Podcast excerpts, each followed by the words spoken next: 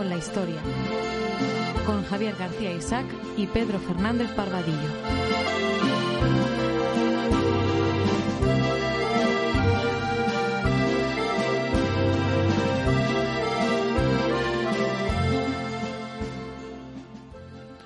El 5 de junio pasado, Andrés Trapiello publicó en El Mundo su columna que en realidad era una crítica de tres libros. Se titulaba Unos y otros, como la frase clásica de Miguel de Unamuno, o sea, tanto los unos como los otros con H. Y de uno de los libros escribió lo siguiente. La investigación de Pedro Cornell es novedosa, apasionante. La realidad lo es siempre. Ha ido calle por calle, casa por casa de Madrid, desempolvando en los archivos miles de denuncias que partieron de los porteros de los inmuebles durante la Guerra Civil y después, tras la entrada de los franquistas en la capital. Las denuncias contra esos mismos porteros de quienes se consideraban sus víctimas. Detrás de esas denuncias hay venganzas y ajustes de cuentas, miedo, ilusiones revolucionarias, odio de clases y razones ideológicas entre 8.000 y 14.000 paseados en la capital en los primeros meses de la guerra.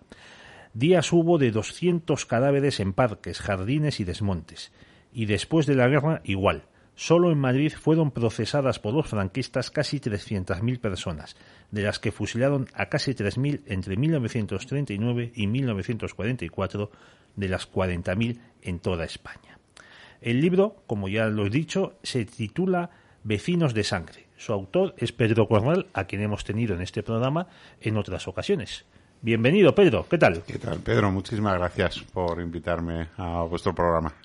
Y también tenemos a otro invitado que ha venido en otras ocasiones, José Manuel Espeleta, antiguo piloto de, de Iberia y dedicado también a la historia, porque es el hombre que mejor conoce la represión en Madrid desde el año 1936 hasta finales de los años 40 decir, los, los dos bandos. ¿Qué tal, José Manuel? Pues muy bien, otra vez encantado de estar aquí con vosotros, de nuevo. Pues querido Pedro, este libro que se ha publicado, lo ha publicado la editorial La Esfera, yo tengo la segunda edición, pero parece que vas por la tercera. Voy por la tercera y a ver si camino de la cuarta. Aquí primero saludar a José Manuel y decir que José Manuel está dentro de los agradecimientos del libro porque tuvo la, la amabilidad de atender algunas de mis muchas consultas sobre la documentación y los y las, las historias que iba encontrando, ¿no? Y José Manuel me atendió siempre con, con gran amabilidad. Bueno, el, tu libro gira sobre los porteros de fincas urbanas. bueno, eh, los porteros como protagonistas eh, importantes del libro, pero en realidad los protagonistas son las comunidades de vecinos. Es la guerra eh, vivida y contada a través de las porterías, los, las escaleras, los patios de vecinos. Todo en total, en definitiva, los, los inmuebles de una gran ciudad como era Madrid, entonces como con un millón de habitantes. Porque hay que explicar a nuestros más jóvenes eh, oyentes que antes las casas tenía cada una un portero. Eso es. el portero que solía tener una familia. Portero o portera. Eh, los porteros podían vivir en la casa o podía ser, si eran, digamos, de, rentas más humildes, eh, podían tener porteras que, que, estaban por horas, ¿no? Que no vivían en la casa, que venían de las barriadas populares, pero a cuidar la casa durante, durante el día. Bueno, ellos se van a convertir en, en, protagonistas principales de, de, la, de la guerra en los inmuebles, eh, eh, algunos de ellos a la fuerza, ¿no? Porque ya venían obligados por una ley de 1934 a convertirse en auxiliares de la policía gubernativa, ¿no? Que es lo que lo mismo hará el franquismo en el 1942, confirmando esa esa faceta de los porteros de, de auxiliares de la, de la policía, ¿no? Hay un libro que a mí me gusta mucho que publicó el Acantilado, eh, Memorias de un exiliado de tercera, de Josep María Fonseré, que era un, nacionalista catalán, miembro de Esquerra Republicana de Cataluña, que cuenta que huyó de España pues a medida que entraban los nacionales en, Cataluña y mm, que era una persona relativamente conocida porque había sido cartelista. Entonces había hecho muchos carteles de propaganda para, para la guerra. Para, para, el bando, mm. vamos, la generalidad y el bando republicano. Mm. Y las memorias son entretenidísimas porque cuenta cómo pasó la Segunda Guerra Mundial en Francia. y entre otras cosas, pues te habla del almacenamiento, de que eh, era más fácil pasar de España a la zona de Vichy que de la zona de Vichy a la zona ocupada por los alemanes, con París como, como capital. Te habla también de los piques que había entre los franceses y cuenta lo que tú has hablado de los porteros que esta, las porteras en Francia eh, eran unos personajes muy importantes, porque tenían la firma registrada en la comisaría de policía eh, del, distrito, y se necesitaba la firma de esta portera para cantidad de trámites. Porque ella era la que atestiguaba que tú vivías en el domicilio que decías, solo, acompañado, con quién, etcétera, etcétera. Eso es. en, en, Madrid, en la guerra, ellos eran los que atestiguaban que inquilinos vivían en la casa eh, eh, para eh, crear o, conseguir las cartillas de razonamiento. ellos eran los responsables de que estuvieran, por ejemplo, todos los desvanes cerrados para evitar lo que llamaron el, el, paqueo, ¿no? Los pacos. Los francotiradores. sí, de hecho, hay noticias en la prensa de detención de porteros porque habían permitido que los pacos pudieran acceder a las azoteas para, para desde ahí hostigar a los, a los milicianos, ¿no? Bueno, la verdad es que se convierten, como digo, a veces muy a su pesar, en los grandes protagonistas de, de la guerra en las casas.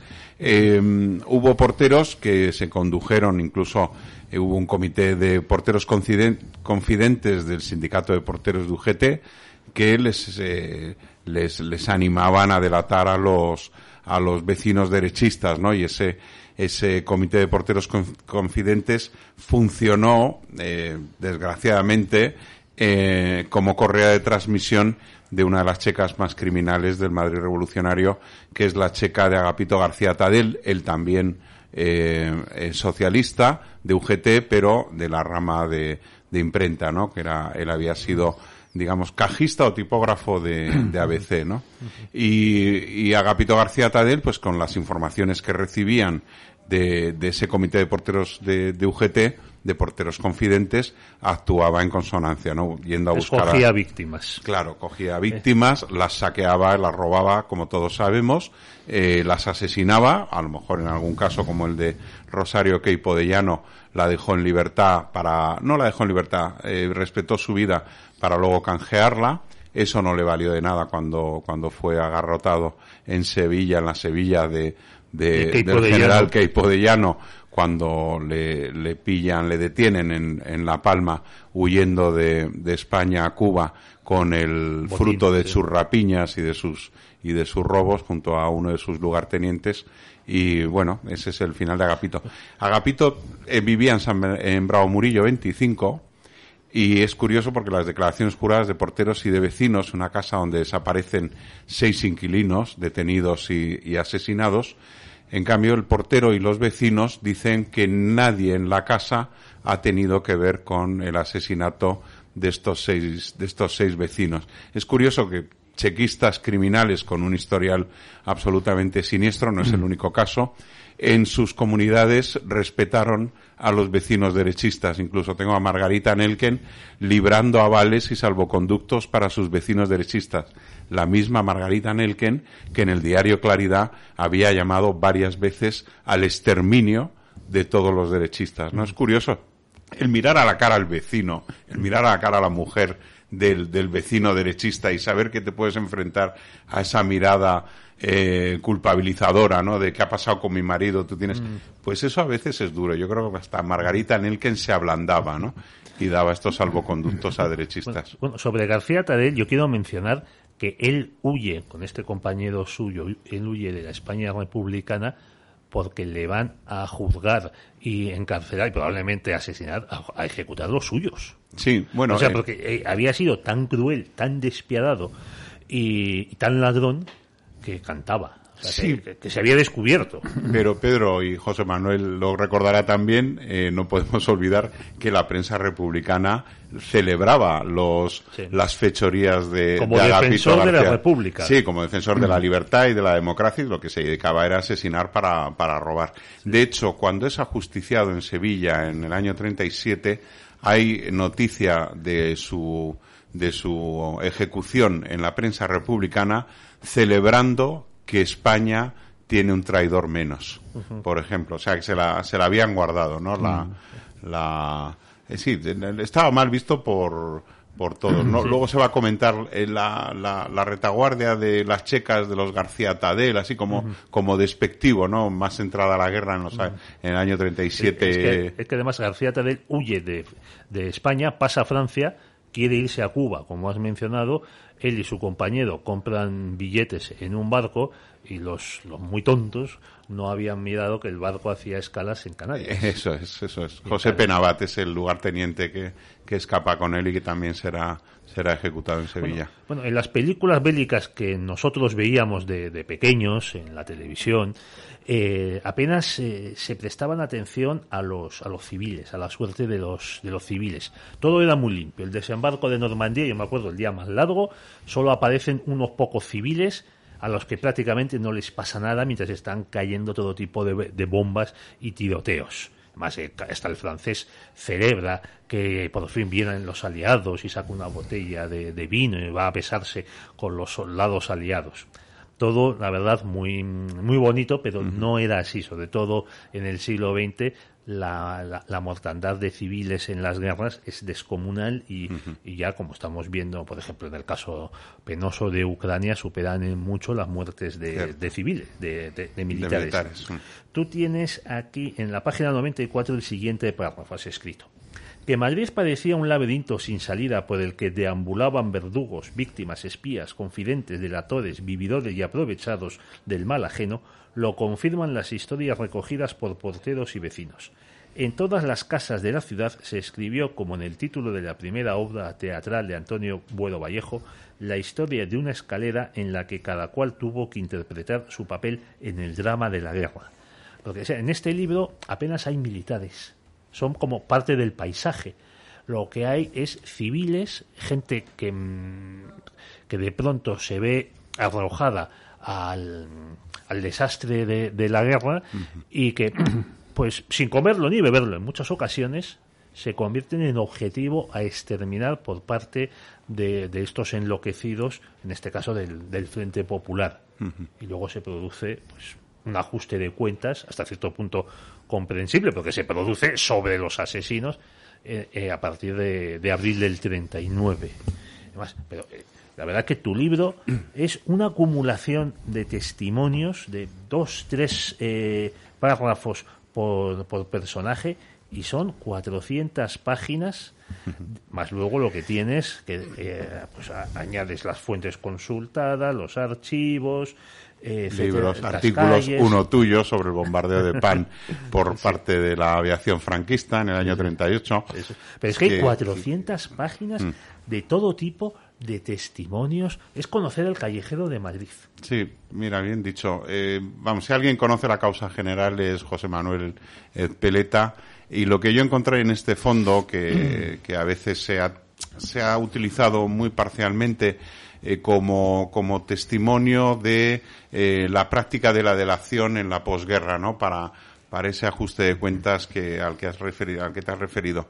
Pero tiene muchísimo más. Es, es un filón inagotable de, de, historias humanas, de experiencias, de emociones, eh, que va desde lo más sencillo, bueno, pues eh, eh, alguien que, que le roba las gallinas a un vecino y el vecino eh, apunta en la declaración, pues me secuestraron eh, unas gallinas que yo tenía guardadas. Me, encanta porque utiliza el verbo secuestrar, ¿no? Como si alguien le fuera a pedir luego el rescate. Seguramente esa persona que le robó las gallinas se las comió directamente, ¿no? Pero, pero hay de todo. El, la obsesión, por ejemplo, por la incautación de la, del carbón y de la leña desde los primeros meses de la guerra.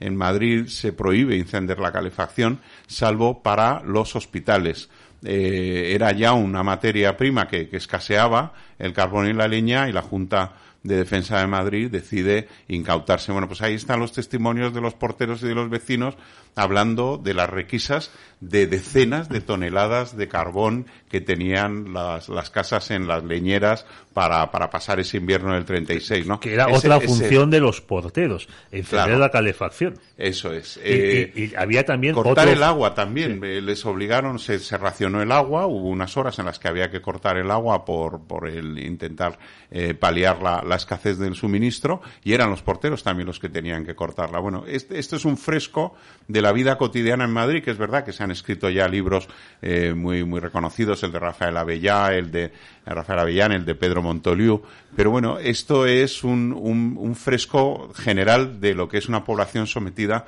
a la guerra total. Y cuando digo guerra total hablo de un doble asedio el asedio desde dentro de, la represión frente populista y el asedio desde fuera de las fuerzas franquistas con los bombardeos de, artillería, de, aviación, ¿no? Pues eso también está recogido en estos testimonios, ¿no? hay otra profesión que se menciona aquí que tampoco existe, que era la de fumista. Sí, desollinador. Claro, era el que arreglaba las estufas, las cocinas de, leña o de carbón.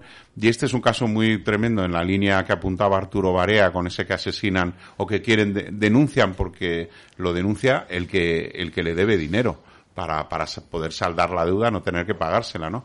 En este caso, la mujer de este fumista asesinado señala como responsables de su, de su detención y asesinato a los de un negocio de fumistería que había dos manzanas. la competencia. Eh, más, sí, era la competencia, era una manera de quitarse la, la competencia de encima, ¿no? Entonces ahí se ve también el ajuste de cuentas personal por mil por mil razones e intereses inconfesables.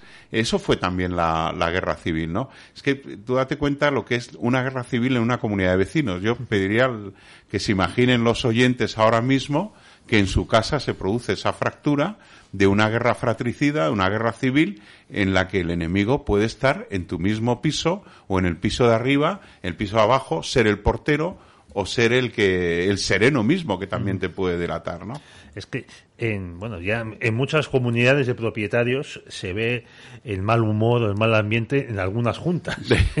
pues sí. Pues si encima eso es ley de vida. Vamos, eso eh, Si ya encima se le añade pues divisiones ideológicas y pues, la necesidad de comer, que es, claro. o sea, porque en Madrid empieza a haber racionamiento tan pronto como en el otoño del, del 36. Hasta cierto punto comprensible, porque venía gente eh, traída de fuera, de, de, hmm. las zonas que iban conquistando. Sí, los evacuados. los evacuados. A las unidades militares, unidades militares provenientes de, de, otras provincias republicanas. Y luego se cortan todas las carreteras que unen Madrid con el resto de España, salvo la de Valencia. Eso es, eso es. Y luego se establece el, el ferrocarril estratégico eh, Torrejón-Tarancón, el llamado tren de los 40 días o tren de Negrín, que luego va a abastecer con el, las provisiones de, de Levante a, a, la ciudad sitiada. eh, es, es, curioso porque el, eh, a la vez que te digo esa fractura en las comunidades de vecinos, hay comunidades de vecinos en las que hay una, un acuerdo no escrito en la que vecinos de todas las tendencias o de ninguna de ellas llegan al, al, al acuerdo de decir oye, que, que, la guerra aquí haga el menor daño posible, ¿no? Entonces ahí ves eh, vecinos, porteros que se protegen unos a otros uh -huh. y es bastante. El, el, libro empieza con un con un hallazgo que me que me, que me impresionó de tal manera que dije voy a empezar el libro, la introducción con este caso y lo voy a hacer un pequeño spoiler, pero merece la pena que el, que el oyente se dé cuenta de lo que estamos hablando, de cómo puede cambiar este libro esa, esa visión de, del enfrentamiento cainita, del odio por el odio. Es un portero de UGT en la calle eh, de Palos de Moguer, que ahora Palos de la Frontera, donde eh, este portero esconde a un brigada de infantería. Que sale huyendo del herido, además, uh -huh. del cuartel de la montaña. Se ha sublevado en el cuartel de la montaña el 20 de julio del, del 36, es herido en el asalto al cuartel, logra escapar y el portero de UGT le va a cuidar, le va a esconder durante toda la guerra. Cuando entran los franquistas en la ciudad, el brigada va a avalar a este portero de UGT diciendo este señor, este señor se portó como, como, un, como una buena persona, me protegió, me escondió, me curó. Este, claro, mi sorpresa es cuando veo en los listados de, de militares sublevados en el cuartel de la montaña a este Miguel Pérez Pasamonte, Brigada de Infantería, con eh, la condición, había muerto, prisionero, herido. Uh -huh. Y figura como herido, o sea que es que es un hecho real. De hecho, eh, sabéis que los franquistas luego abrieron diligencias contra todos los militares que habían quedado en zona roja y eh, algunos les abrieron causa pues por negligencia o por incluso auxilio a la rebelión porque no habían hecho lo suficiente para luchar en contra de, de los rojos no del gobierno rojo y les consideraban pues cómplices o por lo menos auxiliar que habían auxiliado a la rebelión. Eh, bueno el caso es que a este Miguel Pérez Pasamonte le, les culpan de toda de toda responsabilidad y le, eh, le ascienden a capitán de, de, infantería después de la guerra, ¿no? Pues son cuestiones que confirman que esas declaraciones juradas eran verosímiles, eran verídicas y estaban contando la verdad. José Manuel, en cierto modo tú debes de haber sido el primer lector de este libro, porque la documentación que cita Pedro, pues la conoces tú. Sí, vamos a ver. Esta documentación que Pedro ha trabajado es muy extensa, son varias cajas, son miles de folios, pero es solamente de todos los distritos que en el Madrid del 36 había. Pero claro, no coge Vallecas, Puente de Vallecas o mmm, Carabanchel Bajo, Carabanchel Alto. Sí, es decir, no coge aquellos barrios o pueblos uh -huh. de la periferia de Madrid. Antes se ha dicho aquí, bueno, has dicho tú, que eh, los militares, que casi no hay declaraciones de militares. No puede haberlas, mayoritariamente, porque estaban todos detenidos en Madrid después de la guerra. Porque si es, las declaraciones, esas declaraciones andan en los años 39, 40, 41 y algo más. Pero hasta el 45, prácticamente, igual que estuvieron detenidos todos los republicanos que se cogieron y no huyeron y, y, se juzgaron aquí en Madrid, también estaban los militares, con lo cual no podían declarar. Uh -huh. En sí. segundo lugar, faltan muchas, muchos números de calles. Sí, ¿Por qué? Por un bombardeo. Porque no había, porque huyeron o se fueron todos los vecinos y cuando terminó la porque guerra era no zona nadie. de guerra también, claro. Porque era un convento porque era una fábrica y se incauta. Es decir, era un negocio. Es decir, hay falta cantidad de calles. ¿Dónde, digamos, se complementan esas calles en función del archivo que se llama causa general? Pues yendo, por ejemplo, a las, a las casas, a las cajas de las checas, uh -huh. cajas de persecución religiosa, cajas de eh, robos de empresas incautadas, de, eh, empresas incautadas claro. etcétera, etcétera. Con lo cual, y luego todas las cajas de declaraciones de personas que habían perdido a un familiar, directa uh -huh. o indirectamente. Con lo cual, al final, empiezas a tener prácticamente, si no todas las calles, uh -huh. todas. Y además, te das cuenta que en esas declaraciones que Pedro en su libro ha cogido por, por esto, por calles y distritos, te das cuenta que hay mucha gente que es detenida en calles que aparecen en esas declaraciones de los vecinos o del portero o portera, pero porque se había refugiado ahí. Uh -huh. Pero él vivía en otro sitio, según declara la madre o el hermano o el padre. Sí. Con lo cual, al final, puedes hacer un llevar muy bien y rastrear muy bien cuál fue, digamos, la desde que empieza la guerra todo el itinerario de toda esa persona que luego va a ser asesinada o no, pero que va a ser detenida y dónde vivía, dónde se refugia la primera vez, dónde se refugia la segunda vez, etcétera. Y te permite, digamos, completar toda la historia. Eso viene muy bien, por ejemplo, para el tema de los religiosos y sacerdotes. Uh -huh. Por ejemplo, por poner un ejemplo. Ahora, bajo mi punto de vista, todas esas declaraciones que hay en todo este trabajo que aparece en el libro, generalmente en muy pocas ocasiones se ve que el portero tiene las agallas o la portera o el hijo o la hija de decir, y tuve aquí refugiados a fulanitos uh -huh. y da los nombres.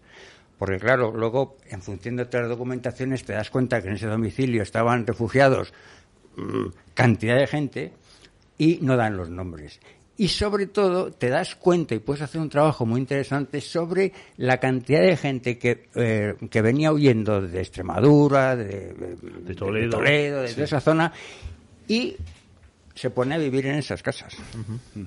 como evacuados. Y las fechorías que unos hacen y los que no hacen fechorías. Es decir, es una documentación muy rica pero que hay que tener en cuenta que es complementaria de toda la demás, que al final te da la visión completa de cómo ese portero, como decía Pedro, o esa portera o ese vecino se comporta. Porque ahí hay, no hay que, hay que olvidarse que todas esas declaraciones están sometidas a una presión eh, evidente. Y además es muy curioso cuando uno lee muchos papeles de estos y declaraciones, etcétera. Yo siempre he pensado que hay que darse cuenta de cómo se hacía la pregunta, quién, la, quién le hacía la pregunta a la persona, o sea, un fiscal o quien fuera, con esa presión. ¿Qué respondía esa persona y qué recibía o qué interpretaba el escribiente que escribía a máquina la procesaba y luego la escribía en un papel.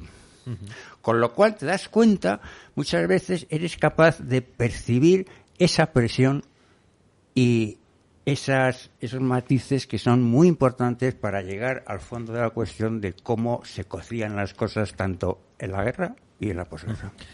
Sí, es una documentación a la que se acerca uno con, con precaución, sabiendo que, bueno, pues sí que hay muchas maniobras autoesculpatoria, eh, las declaraciones de vecinos, de porteros, por ejemplo, firmadas con el sello del pulgar y mecanografiadas perfectamente. Dices, al final, ¿quién ha hecho esa declaración? ¿El portero o los vecinos para salvarle la cara al portero? A mí me, me interesaba mucho aquellas donde he tirado de, muchos hilos era donde había contradicciones.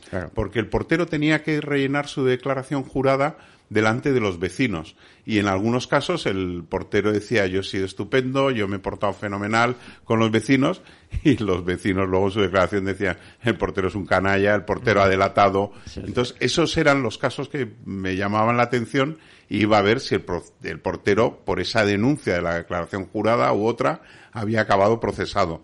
Muchas veces sí, encontraba su nombre en el Consejo de Guerra, pero luego sobreseída la causa o, bueno, condenado a seis años porque venía otra denuncia que ya le implicaba en algún delito más grave, ¿no? Y es verdad que es incompleto, yo lo advierto en la, en la introducción, que es una documentación. Muchos, hay declaraciones juradas incluso en los consejos de guerra, en los expedientes judiciales, cuando ya se le abre proceso a, algún detenido, a algún encausado, se ve que está la declaración de, de, los vecinos contra él, ¿no? O su propia declaración como portero. Por ejemplo, no se ve declaraciones de personas que fueran los dueños o ostentaran el negocio de pensiones.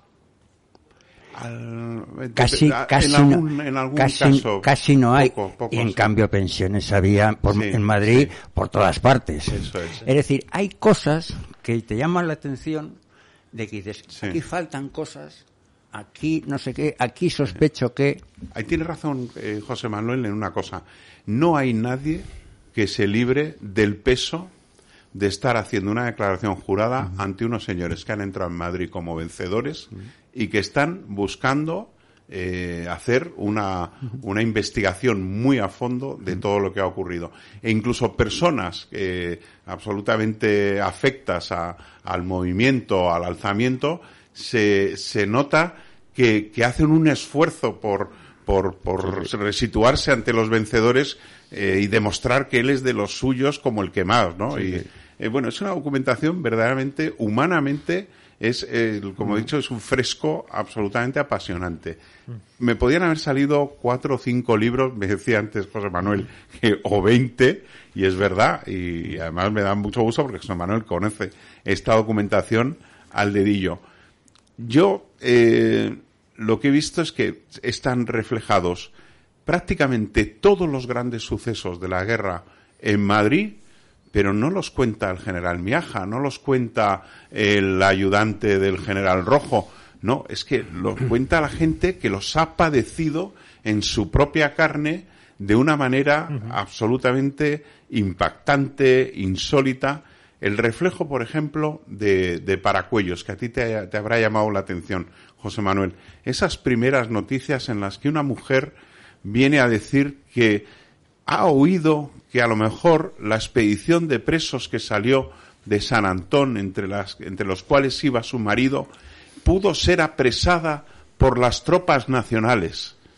Y la pobre mujer ha vivido con la esperanza esa todos los años de la guerra sin saber que su marido lleva en una fosa de paracuellos desde noviembre del 36. Bueno, pues estas cosas que es, como tú muy bien has dicho, la gente que sufre la guerra, el impacto de la guerra en sus vidas, en sus casas, en sus familias, de la manera más, más terrible, ¿no? Más, más directa, está reflejado. Me impresiona muchísimo una, una mujer que habla de, de, de, lo que le sucedió en su casa, Preciado 6 creo que es, que su casa es destruida por, por un bombardeo. Son muy pocos los que reflejan los, los efectos de los bombardeos. Eso es curioso, pues claro, no quieren, no quieren tampoco eh, digamos, eh, decirle a los vencedores, ah, me estás preguntando por los bombardeos, oye, pues mira lo que me pasó, es que me destruisteis la casa con no sé cuántos muertos. Bueno, pues esta mujer tiene la, la valentía, por decirlo así, de decir, sí, la casa fue destruida en un bombardeo el 17 de noviembre del 36. Entre las víctimas se figuraba Casimiro, eh, Casimiro Blas y, y José Manuel eh, Blas, mi marido y mi nieto, respectivamente. Y ella está dando la noticia, me han pedido ustedes, me han preguntado, pues van a saber ustedes lo que pasó, que es que una de las bombas de que arrojaron sobre la ciudad mató a mi marido y a mi nieto, ¿no? Son, son testimonios muy, muy conmovedores y es verdad que, oye, 24.000 documentos en 400 y pico páginas, pues os podéis imaginar la labor de de, selección, de filtrado, de búsqueda de bloques temáticos, de cuestiones que podían interesar al, lector, pero siempre en referencia con sucesos de la vida en Madrid, que todos conocemos, que de alguna manera hemos sabido y hemos leído sobre ellos, pero que vienen eh, con, con, enriquecidos por estos testimonios que son absolutamente para mí insólitos. Yo, yo llamé a José Manuel, entre otras cosas, porque me apareció el testimonio, esto es a través de, una declaración jurada, llegó a estas diligencias abiertas contra un militar retirado, y el militar retirado está contando que salió de la cárcel de las ventas el 4 de diciembre con los presos, un compañero, los presos atados de dos en dos, como iban, como fueron a Paracuellos y a, y a Soto de la Aldovea en Torrejón, y eh, cuando les llevan al cementerio de Torrejón, fíjate, el 4 de diciembre una saca de las ventas, de la segunda tanda de sacas de, de, noviembre y diciembre, no hay ninguna de las, de las cuatro, me parece que son, José Manuel, corrígeme, de las cuatro que salen de las ventas, ninguna llega a destino. Pero de repente me encuentro el testimonio de este militar retirado que dice que va en una saca de la cárcel de las ventas el 4 de diciembre, los ponen delante del cementerio de la Tapia, el cementerio de Torrejón, y llega un camión de guardias de asalto con un teniente al frente y dice el teniente, aquí no se mata a nadie. Los vuelven a subir, no sé si a los autobuses de estos urbanos donde de llevaron de dos pisos donde llevaron a, hacer estas masacres, pero y le, y le preguntaba a José Manuel y, me, y, revolví prácticamente toda la causa general de, de las expediciones negras, ¿no? Que se llamó en, en Madrid, ¿no? Y, y, esta no aparece. Aparecen, bueno, ecos que pudo ser, un guardia de prisión que dijo que sí, que salió una de ventas que llegó a destino, pero no precisaba la fecha. Bueno, esto es lo que quiero decir, que los testimonios tienen también aportaciones muy sorprendentes, hallazgos muy insólitos, como el tema de la gran redada, ¿no? Lo de la gran redada me parece, bueno, José Manuel, como se lo sabe todo y se lo ha leído todo, pues que nos lo cuente. se conocía la gran redada, pero es una operación policial en el que se barre, se peina Madrid, milímetro a milímetro, casa por casa, calle por calle, barrio por barrio, durante tres noches seguidas, con empleo de policías, milicias y guardias de asalto.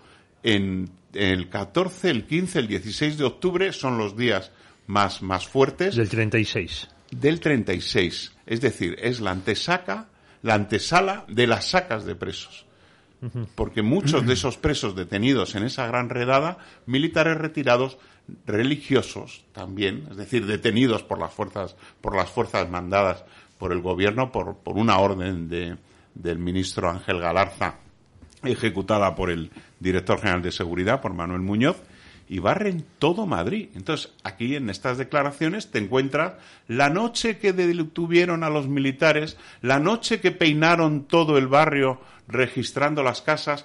Esto me sorprendió ver cómo se repetían 14, 15, 16, 14, 15, 16 fechas de detenciones de militares retirados y de cualquiera, de estudiantes, de profesionales liberales, de obreros, daba igual. Es que fue un barrido donde dijeron, oye, pues todo el mundo a todo el mundo el barrido el barrido a que tú te refieres fundamentalmente estaba enfocado a los militares. Sí a los militares retirados. Tanto en activo como retirados.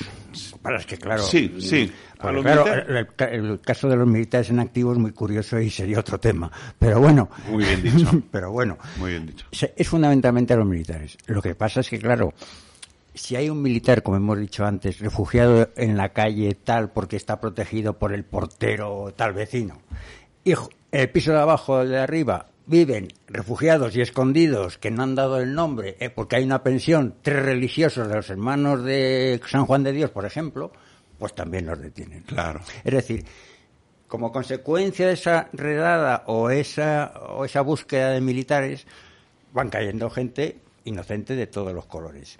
¿Por qué se hace esa redada? Fundamentalmente a los militares, ahí está el caso de la Casa de la Moneda y todo este esto. Es el origen. Pues porque... Les tienden una trampa en la pues Casa de la Moneda. Pues porque, llegado septiembre, en, en, el Departamento de Clases Pasivas del Ministerio de, de, la Guerra, en el Palacio de Buenavista, claro, empieza a cantar los que no han, los que no han ido a firmar y cobrar desde que empieza la guerra. Sí, porque les obligaron a tener que ir a firmar. Personalmente. Claro, personalmente. Para tenerlos controlados y vigilados. Entonces, ¿qué pasa? Que los que seguían escondidos en sus casas, o retirados generalmente, y no habían ido a firmar, pues claro, empiezan a cantar. Y entonces dicen, la coartada es que, para que no parezca que vamos a hacer aquí una, una barbaridad, que acudan todos a la Casa de la Moneda, antigua Casa de la Moneda. A las 3 de la tarde, que estaba ahí en, prensa. Que estaba ahí en Colón, para, digamos, poner al día todos los datos y poder activar esas nóminas. Hay gente que va, es detenida, todos los que son detenidos van a San Antón, hay gente que se da la media vuelta y hay gente que ni se acerca a la, a la Plaza de Colón, a la Casa de la Moneda. ¿Qué pasa? Que los que no se acercan a los días siguientes consecutivos van a ser detenidos. Es muy curioso, y esto lo quiero dejar claro de forma muy, muy resumida, que de todos los militares retirados, cuando llega el 18 de julio, hay un grupo bastante amplio que a finales de sobre a finales de julio o primeros de agosto por muchos tipos de medios distintos logran llevar y que eh, firmar la papeleta de adhesión y que llegue algo al Ministerio de la Guerra. ¿Qué pasa? Que cuando estos militares van a ser detenidos en octubre, todos van a ir a las cárceles. Unos a San Antón, otros a Modelo, etcétera. Bueno, pues hay muchos que constan en las listas que luego van, se van a hacer para sacar presos de las cárceles con destinos a Paracuellos o a Aravaca. sí. Pero estos se van a salvar todos se van a salvar porque sus juicios están en Alcalá de Henares en la primavera del 37, donde están sus declaraciones. Y ahí están los exhortos a la Dirección General de Seguridad, clases pasivas, que sí, que no sé qué. Ahí está la carta que yo mandé para la adhesión a la República. Es decir, que ahí nos encontramos un terreno de aproximadamente eh, unos 350 militares retirados por la ley de hazaña que se van a salvar porque hacen la carta de adhesión al principio de la guerra. Y muchos van a costar enlistados, listados de la gran promesa, de la causa general, de millones de sitios fusilados en Aravaca, en Rivas hacia Madrid, o en Paracuellos, o en El Pardo, o donde sea. Y se salvan. Quiere decirse que en las cárceles sabían quiénes eran estos militares. ¿Por parte de quién? O de los componentes de los comités que custodiaban y eran los dueños de esas cárceles, o de gente mm, de alto rango, digamos, digámoslo así, del ejército republicano en el Madrid de la, de la época. Tú fíjate, Pedro, lo que estamos hablando, que es que José Manuel lo está diciendo clarísimamente y es lo que yo reflejo con el libro. Esto es una operación absolutamente planificada, ejecutada y organizada por el gobierno. O sea, ¿cómo se llenan las cárceles de donde van a salir las sacas para paracuellos. Pues se llenan en parte con esta operación de, de rastrillamiento de, de, todo Madrid, ¿no? A medida que contabais los detalles de la gran enredada, a mí me ha venido a la cabeza la idea de que esto desmonta la teoría de la espontaneidad del terror. Por supuesto, por supuesto. Que es la teoría oficial que con la que los hinchas, porque me quiero llamarles así, los hinchas del Frente Popular disculpan las checas, padacuellos, el tren. en este caso es todo lo contrario. Está muy bien el, el, el, el Ministerio de Gobernación, el gobierno republicano, que está en Madrid todavía, va a salir el 6 de noviembre cuando ya se acerquen las tropas nacionales a, Madrid, eh, es el que el que ordena ejecutar esa, esa operación, ¿no? O sea que el colapso del Estado, hombre, sí se había producido, pero no era completo. Mm, no, porque no se produce tanto un colapso como una sustitución de los resortes del Estado por otros resortes más afines al eh, movimiento revolucionario que se está dando. Y sin las trabas legales y administrativas del Estado normal. Evidentemente, de un, de un Estado de Derecho, claro. De todas maneras, de este, hablando de este tema en concreto, hay que darse cuenta que el 4 de septiembre del 36 es cuando Largo Caballero es investido presidente del gobierno. La caída de Talavera de la Reina. Exacto. Entonces, el 4 de septiembre. Pero hay que darse cuenta que ya a finales de septiembre y 1 de octubre el Partido Comunista ya había cogido mucha fuerza, muchísima fuerza, y ya estaba condicionando de alguna manera la política a seguir que de Largo Caballero y de sus ministros. ¿Qué va a pasar? Que una de las órdenes y una de las presiones que hace el Partido Comunista a, Largo Caballero para seguir, digamos, apoyándole, porque era cuando ya se empezaba a hablar de que había que crear un ejército, las brigadas mixtas, etcétera, etcétera, era que el Partido Comunista tenía que ir a por todos aquellos militares que eran desafectos según ellos. Y es el que está obligando y, y, digamos, de alguna manera forzando al gobierno de Largo Caballero. Prueba de ello es que, con respecto a Paraguayos, el, el, núcleo de por qué se producen los fusilamientos en Paraguayos es que el, el gobierno compra su huida a Valencia al Partido Comunista a cambio de, poder salir de Madrid. Esa, ese es el núcleo. Es decir, el Partido Comunista Español, con José Díaz a la cabeza, por supuesto, asociado a todos los, los, asesores y la Cominter y todo lo que viene de, de, la Unión Soviética y de Stalin, es el que está, digamos, condicionando y cada vez forzando más a largo caballero. Y es que lo tenemos que en el 37 es cuando ya con la caída de Málaga, etcétera, ya le dice, mira, hasta aquí hemos llegado. Pero, pero ese es el núcleo. Como señala Julio Ruiz en, el, en su libro El Terror Rojo, es el 3 de octubre cuando en Mundo Obrero aparece por vez primera el término quinta columna. Mm. Y de hecho, Julio Ruiz dice que el término quinta columna es un invento de los comunistas. se lo achacaban a Mola pero lo que dice Julius... Es que nadie ha encontrado esa referencia de Mola. Es que, era una manera de justificar las matanzas. Claro, una, la limpieza ideológica de retaguardia.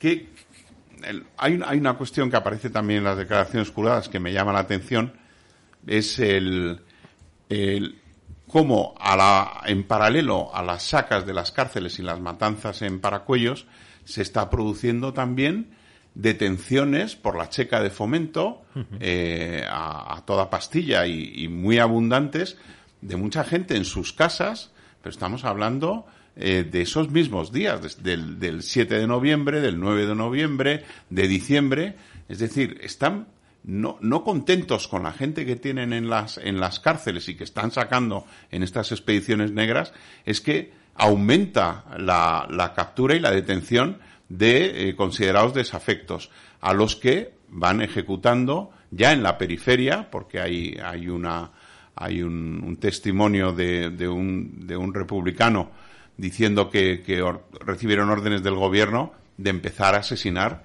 en la periferia para no para que se acabara el espectáculo de, de ver Madrid sembrado de cadáveres cada, cada mañana, ¿no? Lo viese el cuerpo diplomático. Entonces, sí, también las presiones del cuerpo diplomático, las presiones internas, y lleva a eh, que se ejecute muchas, a muchas personas en el cementerio de Vallecas, en el cementerio de Fuencarral, en el cementerio de Chamartín. Es decir, que hay un aumento de, esa limpieza ideológica y ya no es el pretexto de la quinta columna, es que están sacando a la gente de sus casas para asesinarlas. Sí, uno de los apartados más tristes de, tu libro es el que dedicas, eh, eh, lo titulas Asesinados por preguntar, que está, está al principio, en el que cuentas varios casos en el que las, las mujeres, las esposas de los desaparecidos, madres, iban a preguntar a hospitales o a cementerios y también ellas eran detenidas y asesinadas. Acercarse al cementerio del Este a preguntar por, por el paradero de, un familiar desaparecido y que tenía referencias que podía haber sido fusilado allí era, era un riesgo.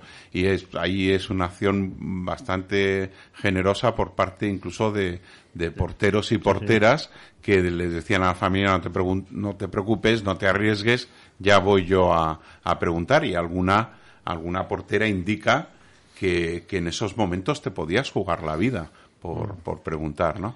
Yo, es muy impresionante porque en el callejero siniestro este del Madrid revolucionario eh, teníamos la, la, checa de fomento, la checa oficial, en la calle Fomento, detrás de la Gran Vía, y a apenas 200 metros, eh, dando, haciendo esquina, tenías un edificio de la Diputación Provincial en la Cuesta de Santo Domingo, donde iba la gente a ver las fotografías de las personas asesinadas para reconocer a sus familiares. Pero vamos a ver, si es que los asesinados, muchos, habían salido de la checa de fomento para ser asesinados. Y a 150, 200 metros tenías la fotografía de los asesinados por la checa de fomento para que pudieras identificarlos. ¿no? la verdad es que cuesta mucho imaginarse eh, vivir en esa en esa situación, ¿no? Yo, como digo, eh, bueno, pues oye, si de madrugada no te mataba una gavilla de pistoleros de CNT, FAI o del PSOE, pues te, te podía matar una bomba de, de, un avión, franquista o de una, de una artillería. Bueno, pues era, era un Madrid tremendo que aquí está reflejado, ya te digo, con una eh, el adjetivo no me gusta, pero quiero decir, frescura no sería, pero, pero con una inmediatez. Eh, es verdad que han pasado ya, bueno, es el final de la guerra, eh, con, con, esos condicionantes que muy bien ha señalado José Manuel, el portero y los vecinos están rellenando sus declaraciones juradas, un poco a veces temblándoles la mano, a ver de qué ponen, que no se equivoquen que tal, que no les puedan pedir cuentas por haber dicho algo que no se ajusta a la verdad, que eso también pesaba porque te podían levantar falso testimonio y eh, están contando lo que han visto sus ojos en lo más inmediato, en la escalera de su casa, en el portal, ¿no? Ese, ese, ese, portero que entran los milicianos y lo primero que hacen es pegarle un tiro al portero, pero sin, sin decir buenos días, ¿no? Es que eh, llama, llama mucho la atención. tu libro, la verdad, causa una tremenda impresión porque son páginas y páginas de, episodios que ocupan a veces un, solo párrafo en el que das un nombre, una localización, una localización exacta, la calle tal número X. Y cuentas una historia tremenda de es, es como un relámpago en el que ves primero a la persona eh, viva y en el siguiente relámpago la ves muerta tendida en el suelo.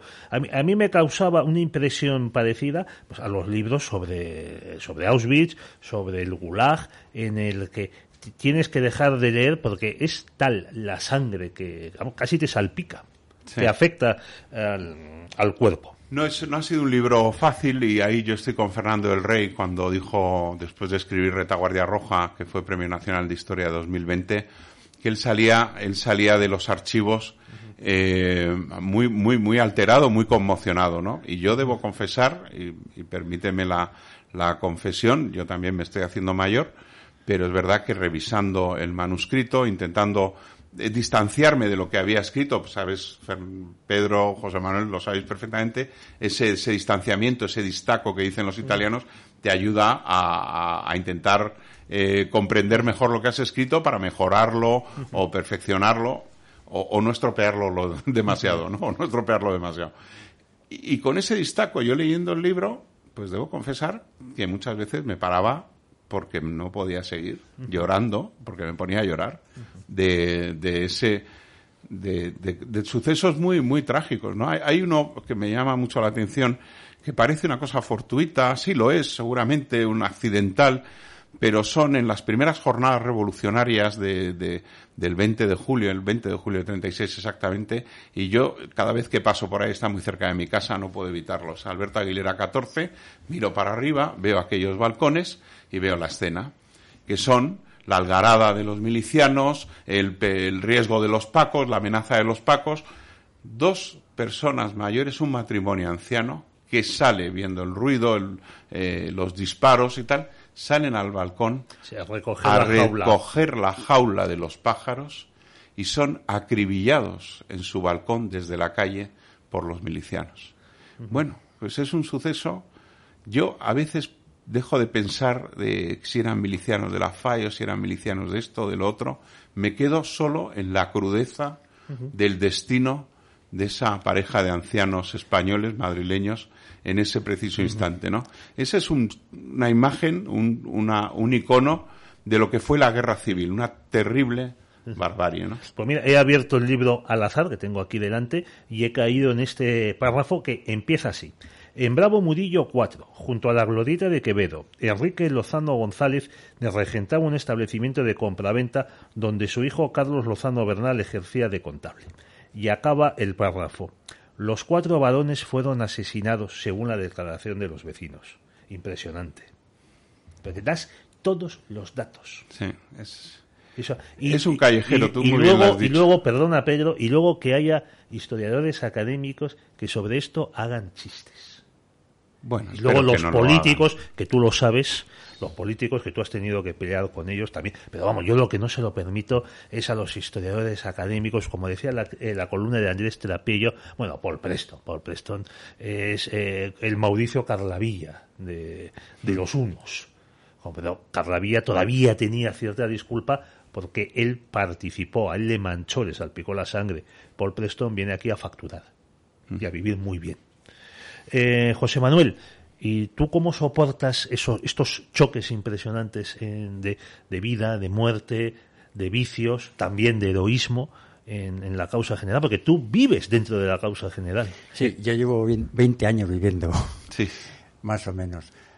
No, lo que te quiero decir es que yo he llorado, como habéis dicho, se me han saltado las lágrimas hace ya muchos años yo ya estoy, digamos, de alguna manera muy hecho a todos estos eh, testimonios, porque los hay espeluznantes.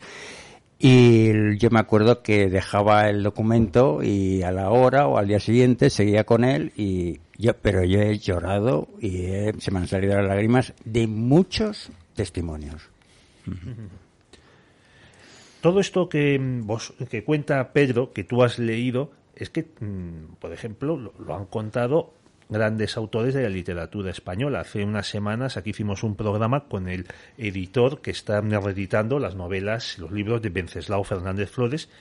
Y esto mismo, el, por, el miedo a que el portero te delate, la huida de tu casa buscando refugio, queriendo pasar desapercibido, esquivando los coches de milicianos, eh, esquivando al portero que no sabes de qué pecojea o qué amenazas tiene encima, pues lo contaba Venceslao Fernández sí. Flores en, en, sus novelas. Perdona, también lo cuenta Agustín de Foxá en Madrid de Cortea Checa, sí. Elena Fortún en Celia en la Revolución. Libro, libro por cierto, silenciado durante décadas y no por el franquismo. ¿Mm? Sí, sí. O sea, es... Venceslao Fernández Flores hace un apunte que señala lo que tenían los porteros encima. decía, si el portero me ve regresar, me veía regresar de un escondite, tenía la obligación de denunciarme. Pues eh, bueno, queridos eh, oyentes, creo que ya hemos tenido bastante de lo que fue el Madrid de la guerra en este programa. Acabamos. Muchas gracias Pedro, muchas gracias José Manuel y estaremos con ustedes la próxima semana, si Dios quiere. Les vuelvo a recomendar Vecinos de Sangre. Ahora bien, no es un libro para el verano, es un libro para purificar el alma y, hombre, procurar ser eh, ¿cómo, ¿cómo, diríamos? ¿Cómo lo dirías tú, Pedro? Más decentes. Sí, mejores personas. Mejores personas y tener un poco de comprensión y de compasión. ¿Tú qué dirías? Hacia el José? dolor de todo el mundo. ¿Tú qué dirías, José Manuel? Sí, sí, estoy de acuerdo con vosotros. Pues así, lo dicho, muchas gracias a ustedes por escucharnos y hasta la semana que viene, Dios mediante.